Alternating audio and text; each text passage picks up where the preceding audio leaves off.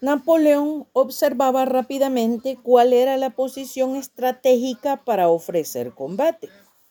Entonces lanzaba todas sus fuerzas y recursos a la conquista y conservación de aquel lugar, sin importarle el sacrificio de sus tropas.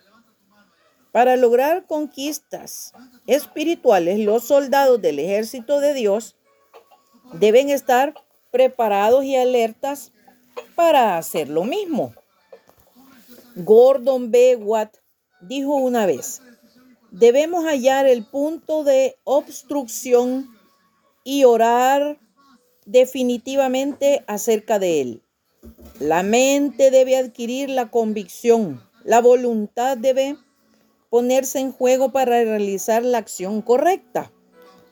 La oración debe concentrarse sobre el estorbo, sea cual sea, en cuanto sea revelado por Dios.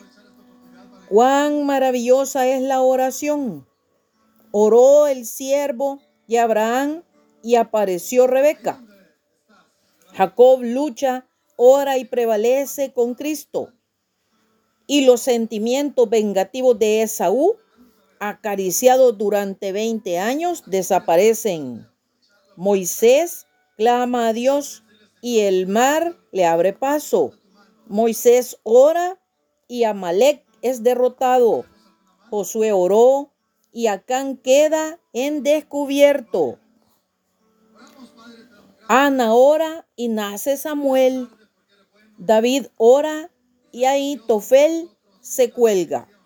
Asa ora y obtiene la victoria. Josafat clama a Dios y Dios hace huir a sus enemigos. Isaías ora y recibe la revelación del sueño. Daniel oró y los leones permanecieron con las bocas cerradas. Daniel ora y le son reveladas las setenta semanas. Esdras ora en Acaba y Dios responde. Nehemías empieza una oración y el corazón del rey se ablanda en un minuto. Elías ora y hay tres años y medio de sequía.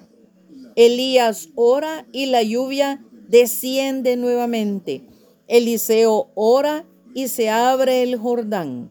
La iglesia, la iglesia ora ardientemente y un ángel libra a Pedro de la cárcel.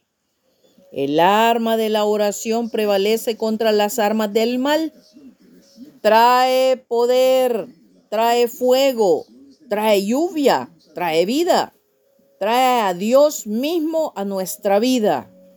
No hay poder semejante al de la oración que prevalece.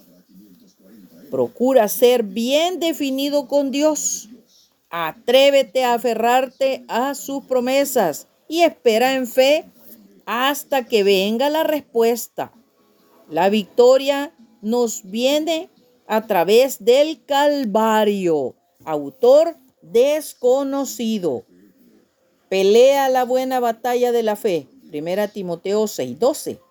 Esta es la victoria que vence al mundo, nuestra fe. Primera Juan 5:4. Ojo, bendiciones.